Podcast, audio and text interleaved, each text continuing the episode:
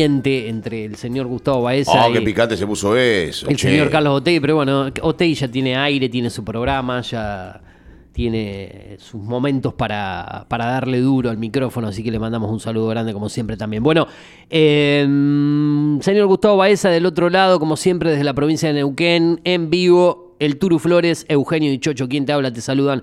¿Cómo andás, Gustavo? ¿Todo tranquilo? ¿Todo bien? ¿Está? ¿No está? ¿Se fue? Gustavo. ¿Se perdió? Otra vez, igual que la semana pasada. ¿Qué nos pasa que con sí. Baeza? A ver. A ver ahora. Gustavo. Pero la maldición Baeza es cada vez que conectamos con, Pero qué bárbaro, che. con Baeza. No, no puede ser esto. No, una cosa increíble. ¿No pasó el miércoles pasado en este Pasó horario? exactamente lo mismo con el mismo cable. No, no sé si es el cable o es el... el- o es, eh, No, debe andar con poca señal. Lo voy a llamar por WhatsApp a ver, a ver si lo podemos conectar Ahí- ahí por se WhatsApp. cortó. Ahí se cortó. No, no, porque la señal acá llega perfecto. Eh, Vamos a ver qué pasa. Eh, bueno, vamos a intentar conectar a- ahora en, en un ratito nada más. Estamos tratando de establecer la comunicación telefónica con nuestro columnista, política, actualidad, todo lo que pasa. Hubo declaraciones de Cristina Kirchner en el día de ayer, seguramente él se esté refiriendo a eso. Todas las internas que vienen dándose en la oposición, en Juntos por el Cambio, el lanzamiento de candidaturas en el PRO, bueno, el futuro, eh, la economía, el país, la política y muchas cuestiones más, lo vamos a estar desarrollando en breve, en minutos nada más, con Ahí nuestro está. supercolumnista Ahí está Gustavo Baeza, ¿eh? A Baeza. ¿Baeza está o no está? ¿Estaba esa? Ah, acá estamos, acá estamos, por supuesto. Ahí estaba esa, entonces. Bueno, Gustavo, eh, mm, hacía la intro, la presentación del programa, después te, te- te perdí en algún momento, no sé si vos escuchaste cuando te presentamos. ¿Cómo anda todo? ¿Todo bien? ¿Todo tranquilo? Todo bien, todo tranquilo. Sí, sí, no estaba escuchando, por eso. Este, pero ahora sí, perfectamente. Pará, pará, pará. Yo te estoy escuchando a vos y no está todo bien. Vos, está, vos tuviste de joda el fin de semana, me parece. Oh, una joda bárbara. Está igual que yo, No, está- está- está similar a como, a como estaba o como estoy yo, ¿no? Sí, sí, ahora estoy con un caramelo de propóleo tratando de recuperar un poco de, de la voz. Eh, lo positivo es que de las últimas tres veces que tengo que ir a un centro de salud, eh, es la primera que no es por COVID. Así que... Vos te pensabas que era COVID. ¿Te pensaste que era COVID? me- Sí, sí, empecé a levantar fiebre el, el sábado y dije, bueno, esto, eh, esto es COVID y no, no, no, no fue, por suerte no, esta vez no. Bien, bueno, bueno, bien, pero ya de, a poco recuperándote, o sea, haciendo cosas habituales, pero todavía los sí. efectos en, en la voz, en la garganta, en el habla han quedado, eso sin duda, eso tardará en irse. Sí, sí, sí. Sí, totalmente, totalmente. Bueno, no te voy a querer desgastar entonces mucho, Gustavo. Vamos a ser firmes, precisos en cuanto a lo que ¿Cómo tenés no? preparado para no, no, no porque nos falte el tiempo, porque sí que lo tenemos, todavía nos quedan 35 minutos de programa, pero para que puedas un poco ir desarrollando lo que tenés preparado para el día de hoy. ¿Cómo está el panorama político? Siempre digo, desde la última vez que hablamos hasta aquí han pasado cosas, hubo declaraciones en el día de ayer, a la noche de eh, la vicepresidenta de la Nación, Cristina Fernández de Kirchner. ¿Qué podés eh, resumir al respecto de esto? Bueno, por lo que vos quieras arrancar, como siempre.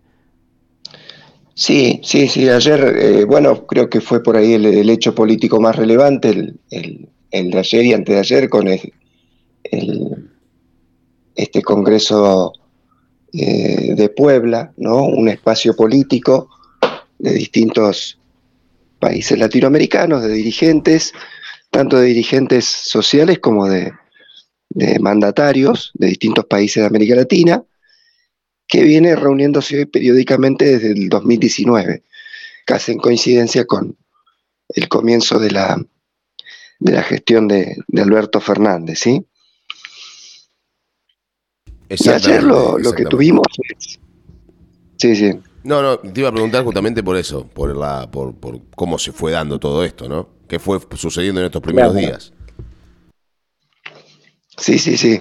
Son dos días básicamente. Ayer lo abrió el presidente de la Nación con un discurso leído, muy, muy calculado, sin eh, este, un discurso bastante formal, que pasó revista sobre una serie de cosas, sobre algunos aspectos, eh, porque el Congreso de Puebla, que en realidad es un, un congreso para discutir las políticas de derechos humanos en América Latina.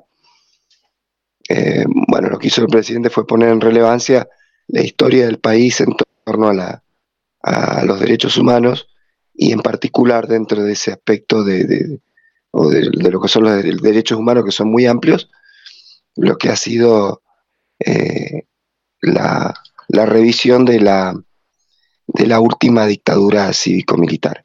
Y ayer habló la presidenta, ¿no? La vicepresidenta, que es la única, eh, por lo menos por lo que se ve, es el único, la única candidata eh, a presidenta que habla como tal, pero no es candidata. O sea, estamos en ese punto. Claro, claro. No va a ser, eh. por lo menos por ahora no va a ser candidata. Vamos a ver qué pasa. Por ahora no va a ser candidata. Se vio nuevamente eh, el operativo Clamor, ¿no? Eh, aludiendo a Cristina Presidenta, el cantico que se viene repitiendo ya en otros, en otros actos. Y no va a ser la única aparición de Cristina en estos días. Va a seguir eh, apareciendo en distintos escenarios. Em, y, bueno, después no, no, no, no mucho más, ¿no? Yo estuve, eh, estuve prestando atención también al movimiento de otros, de otros candidatos eh, y, sobre todo a, los a los argumentos que esgrimen, ¿no? apareció con un acto también preparado donde se invitaron a figuras de la Unión Cívica Radical, exceptuando a Manes, ¿sí? Manes no, no fue invitado, Facundo Manes, sí su hermano, que es presidente del, del, organismo colegiado del Congreso de la, de la UCR. Bueno, y, Morales pone el, el, eje en la lucha contra la corrupción, eh, pone a Milagro Sara como un modelo de esa lucha contra la corrupción, ¿no? Eh, y la manda a Cristina a la casa, le dice, váyase a la casa, Cristina, váyase. Digo, eso es lo, o sea, esto es lo que ofrece en algún sector de la oposición eh, como, como elementos, ¿no? Para, para que los votantes vayan viendo qué es lo que hay sobre la mesa. Eh, y ayer Cristina volvió sobre algunos temas que viene desarrollando, que ya desarrolló el, otro día en Viedma, ¿sí? el viernes pasado, creo, de la semana pasada, que básicamente tienen que ver con, con el FMI, ¿no? Creo que Cristina está apuntando a identificar como el principal problema de la política y la economía argentina los condicionamientos del Fondo Monetario Internacional. Em, ¿Por qué? ¿Por qué esto? Bueno, en principio porque podríamos decir que el, último acuerdo con el Fondo Monetario Internacional es la divisoria de aguas dentro del frente. ¿sí? Recordemos que el último acuerdo que se firmó con el Fondo Monetario Internacional en el 2021 fue votado con un sector del oficialismo y prácticamente con toda la oposición. Gustavo, eh, antes de, que continúes, vos recién hablabas de que hay una crítica que tiene su fundamento no lógico en, desde Cristina o desde, gran parte del kirchnerismo y gran parte del gobierno nacional y la oposición también apoya en cierto punto ese cuestionamiento o parte de la oposición apoya ese cuestionamiento de la FMI, como por ejemplo la izquierda o la parte del, radicalismo que no está afianzada al, al, macrismo o a la parte del, del PRO. Eh, también apoyan ese pensamiento de que el FMI es quien ahorca a la Argentina. Ahora, yo pregunto una cosa. Del 2003 al 2007, que fue probablemente el momento donde la Argentina más creció, con el kirchnerismo de por medio, ¿no? Eh, el FMI también tenía, o, o, también se crecía bajo las leyes o bajo las normas del FMI hasta que se pagó, ¿no es cierto?, esa deuda y se pudo salir de ahí. ¿Por qué pensás que en ese momento se creció de la manera que se creció con el FMI, apretando también el cuello de la Argentina? Y en este momento no solamente que no se crece, sino que estamos cada día peor con las mismas normativas. ¿Cuál es el motivo por el cual vos pensás que pasa eso? Teniendo en cuenta que la deuda también es similar, ¿no? O es una deuda muy grande la que, la que contrajo en ese momento la Argentina con el FMI y la que tiene en este momento la Argentina con el FMI.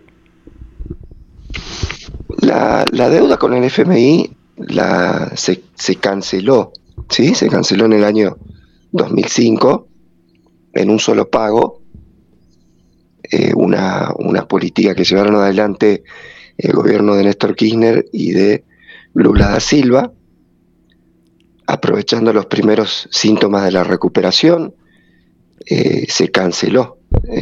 o sea, la, Argentina vuelve a tener eh, deuda con el Fondo Monetario Internacional sí.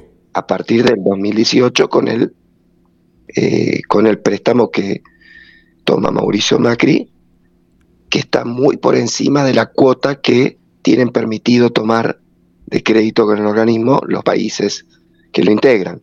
Si esa cuota es del 22 mil millones de dólares, la Argentina recibe 45 mil millones de dólares. Casi un prácticamente el 50. Claro, bueno, que es un, poco lo, que lo que usaba Cristina ayer, ¿no? Es decir, dice, me, me acusan a mí de robarme un PBI, pero digo, el PBI lo trajeron ustedes en deuda y esa plata no se ve, no está, porque ahí está, ahí está el gran problema. El problema de la deuda no es si tomas 10 mil, 45 mil, 60 mil, sino qué haces con la plata. Digo, pues si vos tomas 45 mil millones de deuda y me haces un gasoducto, una planta de conversión eh, a gas licuado, cuatro puertos y me armás una flota naval, y bueno, sí, endeudate. hasta, hasta yo te doy la mía. Pero nada de eso pasó. Acá en Argentina se tomaron entre acreedores externos, eh, inversiones privadas, inversores privados, digo, entre acreedores privados, digo, y el Fondo Monetario Internacional casi 100 palos. Sí, porque no hubo, inversiones, ¿no? No hubo inversiones en la Argentina. Hubo algunas por ahí dando vuelta, algún gasoducto por acá cerquita también, un poco de autopista, pero no mucho más que eso. Todos los dólares que entraron, el 87% se fueron en formación de activos externos. Eso quiere decir fuga de capitales. Dólares que se fueron afuera, así como entraron se los llevaron. Digo, y no sabemos dónde están, o sea, son eh, los, de los, los de es una no, no voy a hacer una comparación eh, fea. Eh, digo, ¿dónde están esos dólares? ¿No? Esto es un poco lo que planteaba Cristina ayer. Bueno, ¿qué pasa con esos dólares? Y el viernes, en, en Viedma, yo creo que fue muy clara al convocar a la, convocar a la oposición a decirle, bueno, muchachos, ¿qué vamos a hacer con esto? Claro. Eh, porque, a ver, ¿qué es lo que pasó y por qué fue el desacuerdo en el frente de todo en el año 2021? ¿Qué hizo Guzmán? Eh, achicó los intereses, eh, achicó el capital de esa deuda. No, simplemente la reprogramó a partir del 2024. Si la deuda está. Sí. Claro, la, la aplanó un poco la, la, curva, ¿sí? La estiró un poco más los plazos, es la misma deuda, respeta los mismos intereses, los mismos capitales, pero en vez de empezarlo a pagar en el 2021-22, la, la empieza a pagar la próxima administración que la próxima administración puede ser Larreta, puede ser Scioli, Massa, quien sea. Y yo estuve haciendo algunos numeritos de cuántos serían esos vencimientos, ¿no? Buscando algunos datos eh, oficiales. Vos tenés en el año 2024 vencimientos entre acreedores privados, la, la inmensa mayoría se la lleva el Fondo Monetario, por 8.531 millones. En el segundo año de la próxima gestión, de pagar 8.535, tenés que pagar casi el doble en el segundo año, 13.750. En el tercer año, de 13.000 se te va a 17 lucas, 17.000 millones. Y en el 27 y todavía no termina porque sigue subiendo, en el 27, de 17.000 se te va a 21.089 millones de dólares. ¿Cómo haces para eh, sobrellevar este muerto, no? No, los, intereses son impagables, la deuda es impagable. Eh, y es impagable para algo que no trajo ningún tipo de beneficio al país tampoco, ¿no? Porque el punto está ahí, es como decíamos recién, eh, si es para hacer una inversión, si es para generar puestos de trabajo, si es para generar un montón de circunstancias. Y mientras yo hablo, vos, podés descansar un poco la voz también, ¿no? Eh, mientras se hacen un montón de cosas, una cosa es hacerlo por un montón de cuestiones que tienen que ver con infraestructura, trabajo, a ver, la Argentina no tenía necesidad de pedir este préstamo para, para, para la nada misma, ¿no? Eh, porque endeudarse con inflación, con falta de trabajo, con falta de empleo, con, con un montón de problemáticas, no te lleva a ningún lado. Bueno, te lleva al abismo donde está Argentina. Hoy nos levantamos con el dólar a 400 mangos. A ver, eh, el dólar que la gente puede comprar, ¿no? No el dólar ese ficticio que tiene el Banco Central, que dice 204. No existe el dólar de 200 pesos en la realidad. Porque el único, que, el único tipo que puede comprar un dólar a 200 o usar un dólar de 200 pesos es el que se va de viaje afuera y lo usa en el free shop. Porque también hay que decir las cosas como son, ¿no? El que va al free shop va, paga con la tarjeta de débito y le sale 200 pesos el dólar, ¿no? Es el único lugar del mundo en donde vale 200 pesos un dólar. El resto, si vos querés, ahorrar un, peso, un dólar, vale 400. 3.97. Sí, sí, sí. Entonces, eh, a ver, si el dólar vale 400 pesos sin haber pagado un centavo todavía de deuda, me imagino cuando tengamos que empezar a pagar la deuda. Cuando se empiecen a ir los dólares de verdad del país otra vez, como ya se fueron una vez, se van a volver a ir. ¿Cuánto va a estar? Vos, sabés que yo, hacía esta relación, digo. Sí. El incremento, el incremento de los pagos. Vos si agarrás el año 28, se va a 23 mil, 24 mil millones el, pago de deuda. Eh, ¿Corre en paralelo a qué este incremento eh, que casi de año a año se va duplicando de pagos de deuda externa? ¿Con qué corre paralelo? Corre en paralelo con las inversiones en vaca muerta y en el desarrollo del litio. Es decir, y acá está la cuestión, es decir, eh, esto es una trampa eh, sin salida, ¿sí? Eh, en una economía mundial que está en un estado de excepción permanente desde el 2020 que arrancó la pandemia hasta el día de la fecha. Claro, te estás distorsionando para que vos revientes vaca muerta, revientes el litio, revientes la soja, revientes todo lo que puedas. ¿no? Exactamente. ¿Y todo en función de qué? De honrar las deudas contraídas con el FMI para no sé qué. Además, una deuda contraída contraviniendo las mismas normativas y reglamentos del Fondo Monetario Internacional. El mismo Fondo Monetario Internacional le prohíbe a los estados tomar deuda para la fuga de capitales. Claro, y encima deudas superiores, encima una deuda superior a la que cualquier país puede tomar, ¿no? Es el préstamo más grande que dio en la historia el, el FMI y no lo da y no lo da por, por cuestiones que tengan que ver con, con, confianza de que un país va a pagar, porque si hay un país que no paga las deudas, evidentemente de Argentina también, ¿no? Por eso tiene los, los niveles de interés que tiene a nivel internacional, porque también es una realidad esa. Acá se, ¿cuántas veces hubo default por no poder pagar una deuda? Creo que hubo cuatro o cinco veces en los últimos 30 años de default en Argentina. Entonces, Totalmente. me parece a mí que eh, el, el préstamo que da el, banco, el FMI o el banco, bueno, el Banco Mundial es otra cosa, pero es más o menos la identidad. El FMI, en este caso, lo da a sabiendas que Argentina no lo va a poder pagar para después extorsionarlo y apretarle el cuello con un montón de recursos naturales que los va a terminar destruyendo, ¿no? Lamentablemente. Sí, sí, sí, expoliando lo, que tenemos para, lo, que podríamos usar para desarrollar nuestro país que tiene un montón de carencias, eh, los tenés que vender reprimarizar la economía y vender litio a, granel este, este, para eh, honrar estos pagos. Entonces, el, tema es muy complicado. Eh, e insisto, ¿no? O sea, acá hay que rediscutir, eh, por ejemplo, Massa en este momento está rediscutiendo el tema de los, los vencimientos y las, las condiciones, porque este año el Producto Bruto Interno se calcula que va a caer en tres, puntos, tres puntos que van a afectar al crecimiento del PBI por la sequía, ¿no? Pandemia, sequía, guerra. Eh, en paralelo a esto, el, eh, la, FED, la, la, ¿cómo se llama? La, la Reserva Federal estadounidense, Está, está saliendo a bancar eh, bancos de tercera y cuarta línea por la misma plata por, con la que prestaron, con la que le prestaron, que le prestaron a Argentina en el, en el 2018. Está saliendo a bancar eh, bancos que se caen, es decir, eh, está en crisis realmente todo el sistema monetario internacional.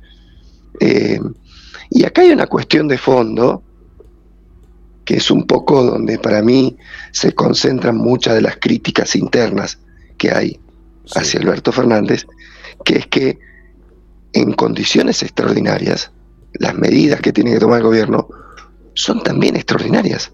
No pueden ser medidas de manual, ¿no? Mirando la, la, letra chica de lo que está bien y lo que está mal, a ver qué dice el artículo tanto, a ver cómo...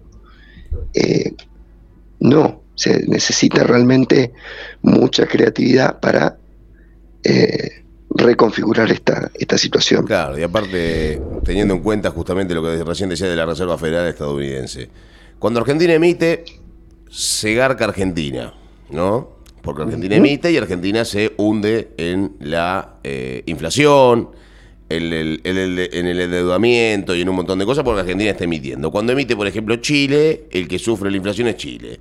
Cuando emite Uruguay, eh, sufre Uruguay. Ahora, cuando emite Estados Unidos, que es el dueño de la moneda nacional, porque el dólar es la moneda mundial, no solamente, sufrimos todos. ¿no? Estamos todos inmersos en esa, en esa inflación que emite moneda estadounidense, ¿no? No solamente Estados Unidos. Y por eso la inflación en Estados Unidos emitiendo moneda es mucho menor y ellos mismos son los creadores de, la moneda internacional. Pero bueno, hay un montón de, cuestiones que tienen que ver con Vos fíjate que la, lo que está pasando en el, en, el sistema financiero estadounidense y en Europa tiene que ver con, con los, los, los movimientos de los grandes jugadores de la economía mundial tanto China como Arabia, eh, incluso Irán, la misma Rusia, digo, están sacando los, retirando los fondos del sistema financiero de los países occidentales y llevándola a, a otro circuito, armando un nuevo circuito económico. Digo, esto es eh, son los primeros movimientos. Vamos a ver cómo se desarrolla. Esto está en pleno desarrollo. Vamos a ver qué, que nos va deparando las próximas noticias, pero eh, este, se está reconfigurando el orden internacional. Exacto. Bueno. Eh, y, bueno, eso básicamente, yo digo algo, el contraste no de, el, resto de los candidatos, eh, en qué tipo de situaciones o de, o de visualizaciones están, están parados, ¿no? O sea, vos lo, después vos, a ver, mirás el panorama, lo, lo, escuchás a la reta, seguís un poco eh, los movimientos de la reta, donde la reta va a un lugar que no es un lugar preacordado de lo que se va a hablar o no, le dicen de Alessandro y se le desconfigura la cara. Claro. Mm. Se le desconfigura la cara. O sea, no pone a hablar. Hablamos lo único de, que fue repetir. Gustavo, un, el ah. ministro de Seguridad en licencia. Sí, sí, Exactamente, sí, sí, el, de los audios, ¿no? Eh, lo que iba a decir, ya, para ir cerrando, porque estamos casi sobre el, filo del programa también, es que se los vio juntos, por decirlo así, a Larreta, a Morales y también a, bueno, Luis Juez, que finalmente será, si no me equivoco, candidato a gobernador de la provincia de, Córdoba, eh, juntos en el festejo de lo que fue la victoria en La Falda, ¿no? En Córdoba el fin de semana pasado. Exactamente, donde hay un dato llamativo es la, abstención electoral. Prácticamente la mitad de la población no, no fue a votar. No fue a votar, sí, sí, sí, sí. sí, Bueno, sí, no, no, no, es un termómetro para medir nada en un lugar donde no, no hay una gran cantidad de habitantes, sino que, bueno... Hay 100.000 habitantes. Claro, aprovecharon para menos de 100.000. Mucho menos. No, claro, 100.000 o 60.000, 70.000 clasificados para votar. Creo. mucho, creo que votantes eran algo así como 10.000, ¿eh? sí, no era, sí, chiquito la falta. Sí, sí, un lugar que no, no, no, no, chico, chico la falta. no es para medir mucho lo que pasa, pero bueno. Eh, Gustavo, ya tengo el programa encima en, en el cierre prácticamente.